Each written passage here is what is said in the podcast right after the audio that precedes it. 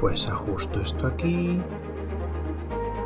Subo un poquito esto y bueno, pues me ha quedado una preciosa paella valenciana. Eso sí, valor de desafío 4. Es para 4 comensales o más. O menos, si sois muy valientes. Hola a todo el mundo. Os doy la bienvenida a Level Up, un podcast ofrecido por Ediciones Shadowlands dedicado a Dungeons and Dragons, en el que te echaré una mano para acercarte al juego y empezar tus aventuras en sus mundos. Yo soy Nacho Gemaster y hoy seguimos hablando de los monstruos en Dungeons and Dragons. Pero antes de continuar, os recuerdo que si entráis en shadowlands.es barra levelup, además de encontrar una lista de todos estos primorosos podcasts que yo os hago, también podéis apuntaros a una lista de correo y recibir, aparte de las novedades de la editorial, un par de aventuritas muy guays sobre Dungeons and Dragons con, el que las podáis, con las que podéis echar unas buenas horas de diversión y soltar mano en estos mundos tan guays de los que yo os vengo hablando. Pero vamos a meternos en harina porque lo que viene hoy es un poquito complicado. Creo que es el, programa más complicado que he hecho hasta la fecha porque me he metido en un pequeño jardín. Veréis, yo os quería hablar sobre la creación de monstruos en Dungeons and Dragons. Pero resulta que la creación de monstruos en Dungeons and Dragons está regido por una serie de reglas que encontramos en la página 273 y siguientes de la guía del Dungeon Master, edición estadounidense, eso sí, supongo que no irá muy lejos en la española, aunque en todo caso es el capítulo 9 de la guía del Dungeon Master. Pero estas reglas están fuera del SRD, están fuera de las reglas abiertas, públicas, que Wizards of the Coast ha eh, liberado para que todos, todos podamos usarlas entonces no estoy seguro de hasta qué punto puedo hablar libremente de ellas y reproducirlas aunque solo sea en un podcast. Con lo cual, yo lo que te voy a recomendar fuertemente es que abras la guía del Dungeon Master por la página 274, porque ahí es donde vas a encontrar una tabla que es el kit de la cuestión de toda la mm, de todo el proceso de creación de monstruos. Antes de empezar, quiero decirte además que yo voy a seguir el método que uso para crear monstruos y no necesariamente el método exacto que usa el libro para crear monstruos. Eso quiere decir que voy a intentar enredarme con los números lo menos posible y básicamente a dar por sentadas ciertas cosas que a lo mejor conviene que eh, para otras personas que lean las reglas de creación de monstruos primero, ¿vale? Siento ser tan impreciso. Eh, no puedo hablar del todo lo que yo quisiera sobre estas reglas, pero sí creo que puedo daros una serie de indicadores eh, o de guías de cómo las uso yo. Por tanto, recomendación número uno, ten el libro a mano y cuando estés escuchando esto, antes léete las reglas y eh, ve siguiendo en el libro lo que yo voy diciendo si quieres enterarte de cuál es el sistema o cómo recomiendo yo usar el sistema que viene en estas páginas. Como siempre, usar estos sistemas siempre eh, doy por sentado que te interesa tener algún tipo de técnica o de, de, herramienta con la cual intentar hacer encuentros lo más equilibrados posible. Si eres de esas personas que te da igual el equilibrio de juego, y cuando hablo de equilibrio de juego no estoy hablando a hacer combates fáciles, sino a tener capacidad de previsión sobre cómo van a salir los combates, en ese caso no necesitas ningún tipo de sistema, puedes hacer lo que te salga de la boina y bueno, si funciona pues mejor para ti y para tus jugadores, evidentemente. Pero si te interesan estos sistemas, pues bueno, esto es lo que yo suelo hacer. Y el primer, el primer paso es muy sencillo y es preguntarte qué diablos hace un monstruo, ¿vale? Eh, ¿Para qué quieres hacer un monstruo nuevo? Esa para empezar. Es decir, no puedes estar usando un monstruo que ya existe. En realidad no es tan complicado. Coges un monstruo, ves que no hace exactamente lo que yo quiero, pues le quitas una cosa y le pones otra, ¿no? Es lo que se llama resquinear. Pero yo entiendo que a veces somos un poco... Nos gusta hurgar, ¿no? Nos gusta hurgar en el sistema, a mí me gusta muchísimo, de hecho a mí la creación de monstruos es una cosa que me chifla y que uso muy muy a menudo, yo creo que como la mitad de los monstruos que uso en mis partidas son inventados y creados por mí. Así que te entiendo, entiendo por qué querrías meterte en este berenjenal. Pero de todos modos el primer paso sigue siendo el mismo, y es preguntarte qué hace mi monstruo. Y cuando te pregunto qué hace no es exactamente qué concepto tiene mi monstruo. Me da igual si lo que estás intentando crear es eh, el alma de un rey condenado metido en su cuerpo de, de piedra, que me da igual. Lo que yo quiero que, me digas es qué rol tiene la criatura que estás creando. ¿Es un solo enemigo grande y poderoso que puede enfrentarse a varios, varios personajes a la vez? Está pensado para cazar en pequeños grupos como si fuesen, yo que sé, dinosaurios o una pareja de tigres hambrientos. Está pensado para jugarse en manadas o quizá en grandes hordas. ¿Por qué se caracteriza? ¿Por ser impenetrable? ¿Por ser duro? es quizá muy poderoso, eh, da golpes muy potentes, eh, es venenoso, es muy ágil, vuela. Ese tipo de cosas son las que tienes que tener en mente. Y esto es así porque vas a necesitar este concepto y un segundo elemento que es el valor de desafío para empezar a construir a la criatura. Porque la segunda cosa que vas a necesitar es el valor de desafío que es el punto central y pivotal de todo el sistema de creación de monstruos. Recordad que la semana pasada estuvimos hablando de cómo funciona el valor de desafío y qué es lo que representa, y aquí básicamente tenemos la confirmación, dado que el valor de desafío de una criatura va a marcar sus capacidades ofensivas y defensivas. Pero lo más importante es que el valor de desafío lo que va a marcar es cómo de complicado, en principio, va a ser este encuentro para tus eh, personajes, para los, los jugadores ¿no? que tienes en tu mesa. Así que si tienes, por ejemplo, un grupo de nivel 5, tú sabes que un valor de desafío 5 o 6 va a resultar un encuentro bien, razonablemente desafiante para ese grupo y que conforme vayas subiendo va a ser más difícil y conforme vayas bajando ese valor de desafío va a ser más fácil, hasta el punto de que si te encuentras con un valor de desafío 4 o 3, quizá para mantener ese nivel de, de, de encuentro, iba a decir de desafío, pero es que ya estoy, es una palabra muy redundante y muy útil, maldita sea, ese nivel de encuentro, de peligrosidad, a lo mejor tienes que meter a más de una criatura y ya si bajamos de valor de desafío 1, pues lo más probable es que tengas que meter una criatura por cada uno de los personajes, incluso más. ¿vale? Voy a usar como ejemplo una criatura de valor de desafío 5 eh, durante todo el rato. Vale. Con lo cual, pongamos que ya tienes el valor de desafío que quieres para tu criatura. Y pongamos que ya has decidido cuáles son sus características más importantes, ¿no? Los, los rasgos más esenciales que la van a hacer destacar.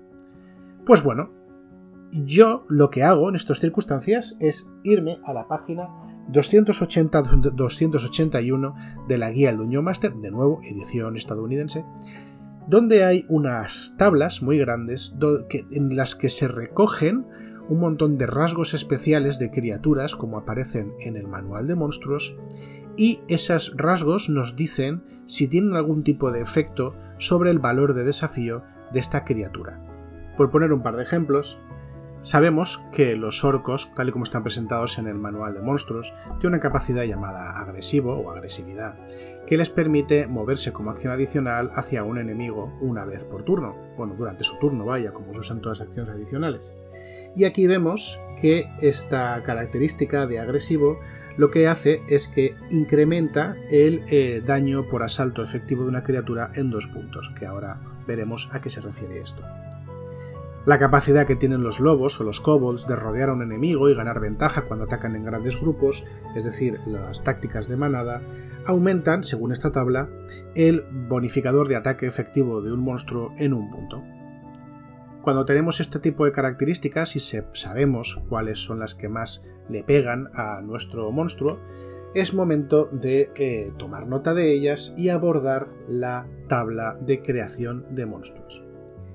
Esta tabla de creación de monstruos cruza el valor de desafío de la criatura con una serie de columnas que indican su bonificador de competencia, su clase de armadura, una horquilla de puntos de golpe, su bonificador de ataque, una horquilla de daño por asalto y una dificultad de salvación a los efectos que puede crear la criatura. A su vez, estas columnas están agrupadas en dos grandes bloques, La clase de armadura y la horquilla de puntos de golpe constituirán el valor de desafío defensivo de la criatura, mientras que el bonificador de ataque, el daño por asalto y la salvación de, contra los efectos creados por la criatura, a partir de ahora salvación, y ya nos entendemos, constituyen el valor de desafío ofensivo de la criatura. Para una criatura de valor de desafío 5 como la que estoy imaginando, nos damos cuenta de que lo primero de todo tiene un bonificador de competencia de más 3. El bonificador de competencia es importante porque nos va a decir que cuando esta criatura haga ataques o haya que calcular sus salvaciones o haya que hacer algún tipo de tirada de, característica en la que la criatura esté entrenada, habrá que sumarle ese más 3, como pasa con los demás, con los personajes jugadores. Pero a su vez aquí es interesante porque mm, el bonificador de característica de competencia, perdón, nos va a dar un límite a cómo de altas pueden ser las características de la criatura. Ahora veremos por qué. Seguimos y vemos que la clase de armadura de la criatura que nos recomiendan a nivel 5 es 15. La horquilla de puntos de golpe que nos recomiendan para una criatura a nivel de desafío 5 es de 131 a 145 puntos de golpe. La bonificación de ataque sugerida es más 6. El daño medio por asalto es de 33 a 38. Y la dificultad de la, la clase de dificultad de la criatura es 15. Y aquí es donde vemos el primer efecto del de, bonificador de competencia. Si una criatura de valor desafío 5 tiene un bonificador de competencia de 3 y el valor de ataque sugerido que nos dan es más 6, quiere decir que la característica más alta que puedo usar para esta criatura en sus puntuaciones de ataque, fuerza o destreza normalmente, es 16 o 17 porque nos dará un bonificador de característica de más 3, que sumado al bonificador de competencia dará un más 6, que es el máximo sugerido para una criatura de este nivel. ¿Veis por dónde voy? El bonificador de competencia de repente me está limitando cómo de alto puede ser el valor de característica de esta criatura. Esto puede ajustarse más adelante, sin embargo, pero no deja de ser así, así que tenedlo en cuenta. De una manera parecida, cuanto más alto sea el modificador de característica, eh, pues menos dados de daño tendré que usar para poder básicamente para poder calcular el daño por asalto, que tiene lo suyo también, y también va a pasar algo muy parecido con la dificultad para resistir los efectos de la criatura. Vosotros sabéis que estas clases de dificultad siempre se calculan con 8 más el bonificador de competencia más eh, el bonificador de característica. Si para un valor de desafío 5 nos da un 15, sabemos que hay que quitarle un 8, nos queda un 7. Por el, el 8 es la dificultad base y le quitamos además el 3 de competencia, sabemos que lo más alto que puede tener la característica esta criatura en el valor desafío 5, esa característica en la que se basan sus eh, efectos que pueden ser resistidos con una salvación, es más 4. Es decir, puede ser como, como máximo esa característica puede ser un 18 o un 19, ¿vale? Como digo, esto permite algún tipo de ajuste más adelante, pero hay que tenerlo en cuenta. El valor de competencia es el que es y nos va a limitar otros valores. Vamos a hablar de un par de cosas que son interesantes. En, realidad la clase de armadura no tiene mucho que decir, se comporta igual que con los personajes, cual saberá de la armadura natural que ya hablamos hace un par de capítulos, pero sí que es importante hablar de la horquilla de puntos de golpe. ¿Por qué hay una horquilla de puntos de golpe? Porque veremos más adelante que cuando intentemos pasar los puntos de golpe a dados de golpe, a veces el cálculo no es exacto y no puedes decir, no, tiene que tener 150 puntos de golpe aquí a piñón y tienen que ser estos, bueno, 150, 140 en su caso, porque es lo que dicta la regla. Ya, bueno, pero es que a veces algunos cálculos de puntos de golpe no permiten ajustarse a esos 140 que tú quieres, libro. Con lo cual, dejémoslo en una horquilla entre 131 y 140 y pico y de esa manera tenemos más manga ancha para ajustar esos puntos de golpe. Y algo parecido, aunque no lo mismo, pasa con el daño promedio. Verás, cuando hablamos del daño promedio por asalto, estamos hablando de todo el daño que puede crear una, que puede causar una criatura a lo largo de un asalto de combate. Es decir, no solamente durante su turno, donde podrá usar sus acciones y acciones adicionales, sino también en el turno de otras criaturas, a través de reacciones, de acciones legendarias o de efectos que se, que se alarguen más de un turno. Por ejemplo, Eh, pongamos que la criatura que estoy, que estoy creando es terriblemente venenosa. Entonces esta criatura, cuando te pega un mordisco, cuando te pega con sus zarpas, te obliga a hacer una salvación de constitución para evitar ser envenenado. Y si te envenena, causa daño de veneno adicional. No solamente en su turno, sino que cuando te vuelve a tocar a ti, vuelves a sufrir eh, daño de veneno. De repente, esa criatura está causando daño en ese mismo asalto, pero fuera de su turno y ese daño también tiene que ser contabilizado. Pongamos que esta misma criatura es capaz de crear una especie de terreno difícil, de zarzas, que también causen daño a los seres que pasen a través de ellas. Bueno, pues en ese caso nos estamos encontrando con que esta criatura también causa daño fuera de su, de su turno, en el turno de los demás cuando intentan moverse. Todo ese daño potencial, el daño promedio, ¿vale? Eh, que puede causar, eh, tiene que ser considerado también cuando estamos eh, cuando lo incluyamos en el daño promedio por, por, asalto. Cuando hablo de promedio, por cierto, me estoy refiriendo a eh, el daño como si todos los dados que sacase hubiesen sacado su valor medio, que sabéis que en un dado no es exacto, sino que siempre es su mitad más 0,5. Para un dado de 10, por ejemplo, el daño promedio es 5,5, ¿vale? Esto es importante cuando calculamos el daño y cuando calculamos los puntos de golpe. Además de esto, el daño promedio también tiene en cuenta que algunas criaturas son capaces de usar ataques que luego no pueden reproducir a voluntad, por ejemplo el fuego de, fuego de los dragones o bueno, cualquier otro tipo de ataque elemental de los dragones. El aliento de dragón puede ser usado y luego hay que tirar un dado para ver si se recarga, con lo cual podemos asumir que un, un dragón usará su aliento una vez cada tres asaltos. Cuando esto sucede, cuando una criatura tiene una forma de ataque particularmente poderosa pero que solamente puede usar una serie ilimitada de veces, lo que hacemos es asumir que la criatura usará este ataque en el primer asalto de combate y que los dos asaltos siguientes no usará este ataque. Y entonces haremos una media entre este ataque poderoso y los ataques menos poderosos que va a usar en los dos asaltos posteriores, y con esa media sacaremos el daño por asalto. ¿De acuerdo? Esto es un pelín complicado, lo sé, pero eh, nos va a ayudar a saber más o menos cuál es la capacidad de combate sostenida de la criatura. No podemos valorar la capacidad de combate de una criatura solamente porque pueda hacer un pepinazo una vez cada dos o tres asaltos de combate, si el resto del tiempo su valor de ataque pues baja drásticamente. Que por cierto no es el caso de un dragón, pero ya nos entendemos.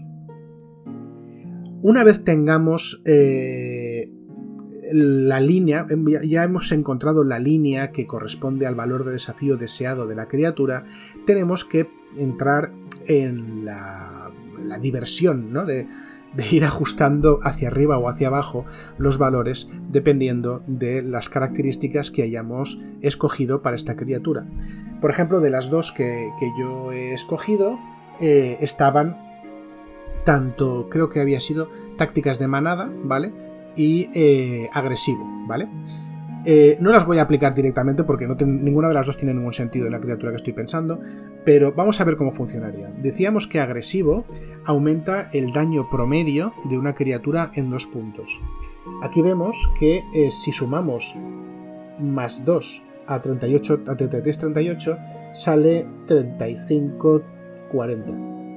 35-40 no es mucho más alto que 33-38 y desde luego no llega al 39-44 que es el daño promedio que correspondería a una criatura de valor desafío 6.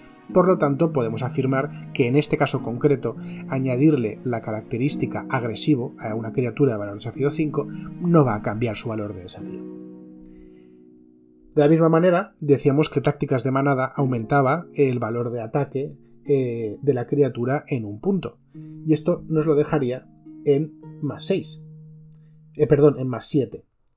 Aquí sí que vemos que eh, aumentar de más 6 a más 7 este valor de ataque corresponde en realidad a una criatura de un valor de desafío más alto, en concreto de un valor de desafío 8. Sin embargo, este aumento en el valor de ataque en realidad no tiene un aumento significativo del valor de desafío que estamos calculando. ¿Por qué? Porque las mismas reglas del juego nos dicen que si una vez hemos encontrado los valores correspondientes a clase de armadura, puntos de golpe, ataque, daño, bla bla bla, de la criatura del valor de desafío que estamos buscando, si queremos aumentar el valor de ataque o la armadura o disminuirlas, por cada dos puntos que aumente o disminuya el valor de ataque o de punto o de clase de armadura o de dificultad de salvación de la criatura, el valor de desafío eh, aumenta en 1 o disminuye en 1, dependiendo de si estamos aumentando o disminuyendo. De 6 a 7 no van dos puntos, solamente va uno, con lo cual tampoco variaría significativamente el valor de desafío. Sin embargo, imaginemos que queremos ponerle un puntito más de ataque a nuestra criatura. Pues en este caso hay que tener en cuenta que el valor efectivo de ataque de la criatura que tiene tácticas de manada es un punto superior, con lo cual pasar de 6 a 7 ya aumentaría efectivamente el valor de desafío ofensivo en 1, porque hay que sumar ese más 1 original, eh, imaginario de tácticas de manada que acabaría subiendo de 6 a 8. ¿De acuerdo? Estas cosas hay que tenerlas en cuenta cuando estemos ajustando los valores de esta manera que os digo, de subir eh, ataque, subir defensa, subir tal. Luego también hay que tener en cuenta que esto se puede hacer, mm, digamos, con ingeniería inversa. Es decir, si yo quiero un determinado valor de ataque, pero veo que se me sube mucho a la parra el valor de desafío ofensivo de esta criatura, lo que puedo hacer es leer desde una línea más baja, ¿vale?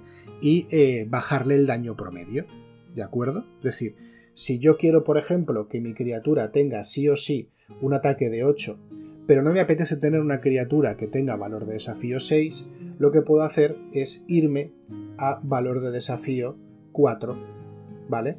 Valor de desafío 4 veo que me da eh, un daño promedio más bajo, 27 a 32 puntos de, daño por, por, promedio en un asalto, y me deja con un ataque de 5 yo le pongo un ataque de 3, un ataque de 8 que aumenta en 3 puntos, pero como 3 puntos solamente aumenta en 1 el valor de desafío ofensivo, al final me acabo con, acabo con un ataque de 8 y con un valor promedio de 27,32 y sigue siendo un valor de desafío 5, ¿de acuerdo?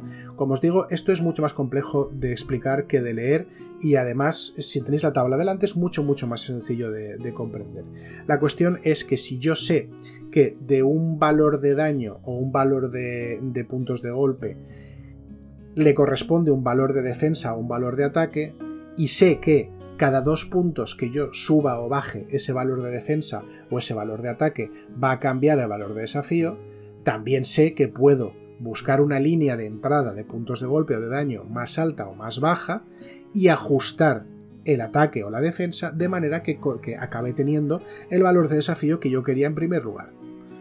Os, garantizo que esto es mucho más sencillo de lo que parece, de verdad que sí. Vamos a poner un ejemplo más práctico. Pongamos que yo sigo con mi idea de hacer una criatura con un valor de desafío 5. Sin embargo, me voy a la columna, me voy a, así, a la columna de puntos de golpe que me dice valor de desafío 5, que son 131 145, y digo, vaya exageración de puntos de golpe, yo no quiero que la criatura sea tan dura, no me hace falta que sea tan dura. Voy a probar, por ejemplo, a la voy a entrar en la línea de valor de desafío 3 que me dice de 101 a 115 puntos de golpe lo veo mucho más razonable para la criatura que quiero. Pero esto, claro, me coloca en un valor de desafío 3. ¿Qué es lo que voy a hacer? Pues voy a ver que a estos puntos de golpe que me da el valor de desafío 3 le corresponde una clase de armadura de 13. Muy baja para lo que quiero. Yo prefiero una criatura que sea más difícil de alcanzar, pero que tenga menos puntos de golpe. Pues lo que voy a hacer, porque soy un chulo, es subirle 4 en la armadura, de 13 a 17. Esos 4 puntos de armadura adicionales aumentan en 2 puntos el valor de desafío, con lo cual acabo teniendo una criatura de valor de desafío 5 que tiene de 101 a 115 puntos de golpe, pero una clase de armadura 17. Ya está, valor de desafío defensivo ajustado a 5. Por otro lado, quiero hacer algo parecido con el valor de desafío ofensivo, entramos en la, de nuevo, en la línea de valor desafío 5 y vemos que es un ataque de más 6 y un daño promedio de 33 a 38. Yo quiero que este monstruo haga más daño, quiero que meta más caña. Perdón, quiero que sea más preciso con sus ataques, al revés, quiero que sea más preciso con sus ataques. Le quiero meter un más 8 de ataque, perfecto. Eso aumentaría en un punto el valor desafío ofensivo y yo no quiero porque me quiero quedar en 5. Con lo cual, lo que voy a hacer es entrar en la línea de valor de desafío 4 y veo que tiene un más 5 de ataque y 27 a 32 puntos de daño promedio por asalto. Yo sé que de 5 a 8 van 3 puntos, que sería un más 1 el valor de desafío. Lo cual se me quedarían 5. Perfecto. Acabo con una criatura con más 8 al ataque y con un daño promedio de 27 a 32 puntos de daño y seguimos estando en valor de desafío 5. ¿Y ahora qué pasa? Lo que os estáis imaginando todos, que yo cojo el valor de desafío ofensivo y el valor de desafío defensivo y hago una media entre los dos valores y me da el valor de desafío total. Como ya he ajustado tanto el valor de desafío ofensivo como el defensivo para que ambos sean 5, el valor final será 5. ¿Y qué pasa si el valor de desafío, los dos no son iguales y me queda un 5,5, por ejemplo? Que se redondearía hacia arriba, ¿vale? Se redondearía a 6. También podría haberme quedado con un valor, de valor defensivo más bajo y aumentar toda la línea de valor de ofensivo más alto para que al final me acabe mediando en 5. ¿De acuerdo? Y así compensas que la criatura es más frágil con que la criatura es más poderosa y más agresiva en combate. Como veis, esto eh, en realidad no es tan complicado. Esto al final eh, supone ir subiendo valores y ajustando valores. Las matemáticas en realidad, perdón, las matemáticas en realidad son muy pocas, ¿vale? Es más bien moverte arriba y abajo en una tablita y al final cuando te haces cuando haces dos o tres monstruos la cosa va saliendo un poco sola. El problema que tienes es tener que meter las características especiales de los monstruos que te meten más unos y más doses a, las cosas y tienes que acordarte de esos más unos y más doses a la hora de hacer la criatura final porque si no se te descuadra todo un poco y bueno, te descuadra no, simplemente no estás siendo fiel al sistema de creación de criaturas. ¿Y qué pasa cuando ya tienes los valores? Pues que hay que hacer un par de cosas que a mí por lo menos me parecen muy muy interesantes, sobre todo la segunda. La primera sería saber cuántos dados de golpe tiene la criatura, porque normalmente los dados de golpe son una cosa que las criaturas, los monstruos no necesitan especialmente, aunque hay algunos efectos de juego que sí que se refieren a ellos, pero el caso es que el sistema usa tanto dados de golpe como puntos de golpe, con lo cual es necesario saber cuántos dados de golpe tiene una criatura en concreto. Como ya sabes, el dado de golpe o el tamaño del dado de golpe de una criatura dependerá de su tamaño, ¿vale? Entonces, una criatura diminuta tiene dado de 4, una pequeña dado de 6, una mediana dado de 8, una grande dado de 10, una enorme dado de 12 y una gargantuesca dado de 20. Como también sabes, porque te lo acabo de explicar, eh, cuando hablamos de dados de golpe, de dados en general, para hablar de promedios como los puntos de golpe o para hablar del daño, eh, usamos el valor medio del dado, que es su mitad más 0,5. Como decía antes, una criatura grande, por ejemplo, para saber cuántos dados de golpe tiene esa criatura, dividiríamos sus puntos de golpe entre 5,5, ¿vale? Y ahí nos daría la cantidad de dados de golpe que tiene esta criatura. Como te darás cuenta rápidamente, es muy probable que nos den números decimales o que no nos dé una cantidad exacta. Para eso, los puntos de golpe se expresan en una horquilla, porque expresarlos en una cantidad fija sería un poco inútil porque es muy poco probable que nos vaya a dar esa cantidad. A partir de entonces podemos sumar dados, quitar dados para que nos dé la cantidad dentro de la horquilla que queremos. Pero aquí hay otra cosa también que hay que tener en cuenta, y es que normalmente los dados de golpe no vienen solos, sino que se tiene que, eh, se tiene que añadir eh, el bonificador de constitución de la criatura. Pongamos que la criatura que estoy creando tiene una constitución respetable de un 16, ¿vale? Que le da un más 3 a esa constitución. Pues bien, una criatura con un más 3 a constitución, de repente cada dado de golpe ya no es 5,5, sino 8,5, ¿vale? 5,5 más 3 de su constitución, con lo cual necesariamente va a tener menos dados de golpe. Así que hay que tener en cuenta esto a la hora de hacer esa división y sacar los dados de golpe que tiene la criatura. Y eh, algo muy parecido hay que hacer con los ataques y con el daño promedio. Si sabemos que una criatura, la que acabamos de calcular por ejemplo, tiene 27 a 32 puntos de daño promedio por asalto, como decía antes, esto quiere decir que todas las cosas ofensivas que hace esta criatura durante un asalto de combate, incluyendo los turnos de los demás, tienen que tener, tiene que estar eh, calculado todo este daño potencial, daño promedio potencial, ojo, dentro de este número, ¿vale? Esto quiere decir que vamos a tener que encontrar un código de dados para representar este daño. si estamos hablando de esta criatura en cuestión que tiene 32 como punto superior, ¿vale? Eh, pues directamente podemos decir que haga tres ataques que hagan alrededor de 10 puntos de daño, ¿de acuerdo? Mm, eh, y nos, nos, nos quitamos ya más cálculos, ¿no? Tiene 32, pues 10, 10, 10, ya son 30, ya son 30 está dentro de la horquilla y ya está. Ahora bien, esos 30, esos 10 puntos de daño, ¿qué, forma tienen en el mundo del juego? O sea, ¿qué tirada hay que hacer para, para causar esos 10 puntos de daño? Si me preguntáis a mí, yo no tiro los dados, digo que hace 10 y ya está. Pero es que yo soy muy hippie para este tipo de cosas.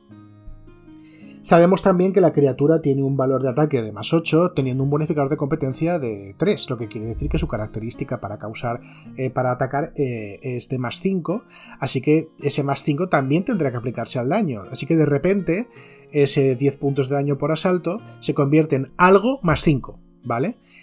¿Y qué tiene de media 5? Pues tiene de media dos dados de 4, ¿no? Si cada dado de 4 tiene como media 2,5, Dos dados de 4 tiene como media 5. Pues perfecto. Esta criatura hace 3 ataques en su turno, hace 3 ataques de 2 dados de 4 más 5 puntos de daño. Me imagino, por ejemplo, unas garras especialmente afiladas. Pues ya lo tendríamos, ya hemos convertido el daño promedio del asalto en, eh, en bueno, pues eso, en una tirada de daño. ¿Qué pasa si no lo queremos hacer así? Pues podemos hacer un solo ataque que sea mucho más poderoso, aunque yo sinceramente no lo recomiendo. O puedo quitarme 10 puntos de daño de encima, hacer solamente dos ataques, pero que si uno de estos dos ataques impacta y causa daño, la criatura tenga que hacer una salvación para evitar quedar envenenada y sufrir un dado de 6 puntos de daño en un momento posterior del turno o dos dados de 4 puntos de daño al principio de su siguiente turno, ¿vale? Como si hubiese envenenado, tuviese dejado alguna eh, herida corrosiva o algo parecido. La cuestión es distribuirlo de manera que al final todo el daño que la criatura cause durante un asalto quede reflejado en esta cifra, como digo, daño promedio. ¿Vale? No daño máximo, sino daño promedio.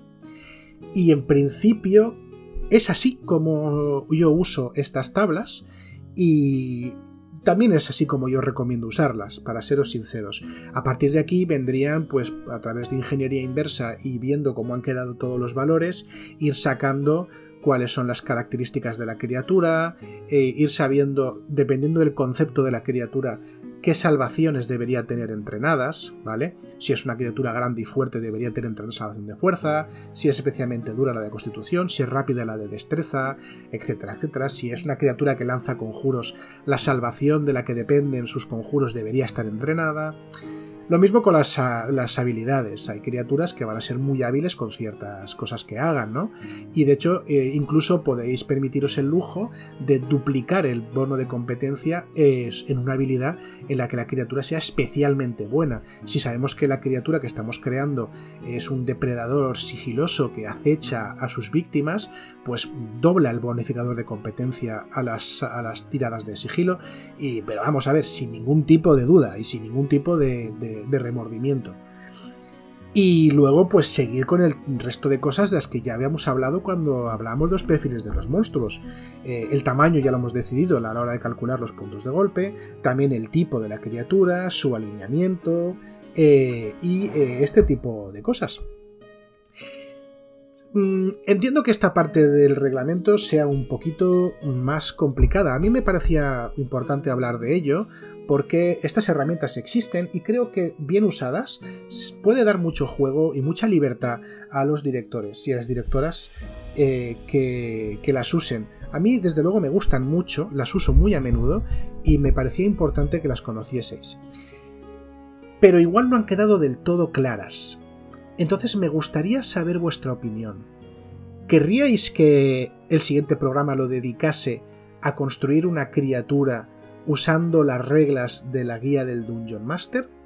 ¿Paso a paso todo bien detallado? ¿O preferís que sin más os, os dé otros métodos más a ojito, ¿no? Más, menos precisos para crear monstruos? ¿O las dos cosas, una detrás de otra? En esencia, decidme de qué queréis que vaya el siguiente programa, ¿de acuerdo? Y con esto, y citándoos aquí la semana que viene, yo me despido.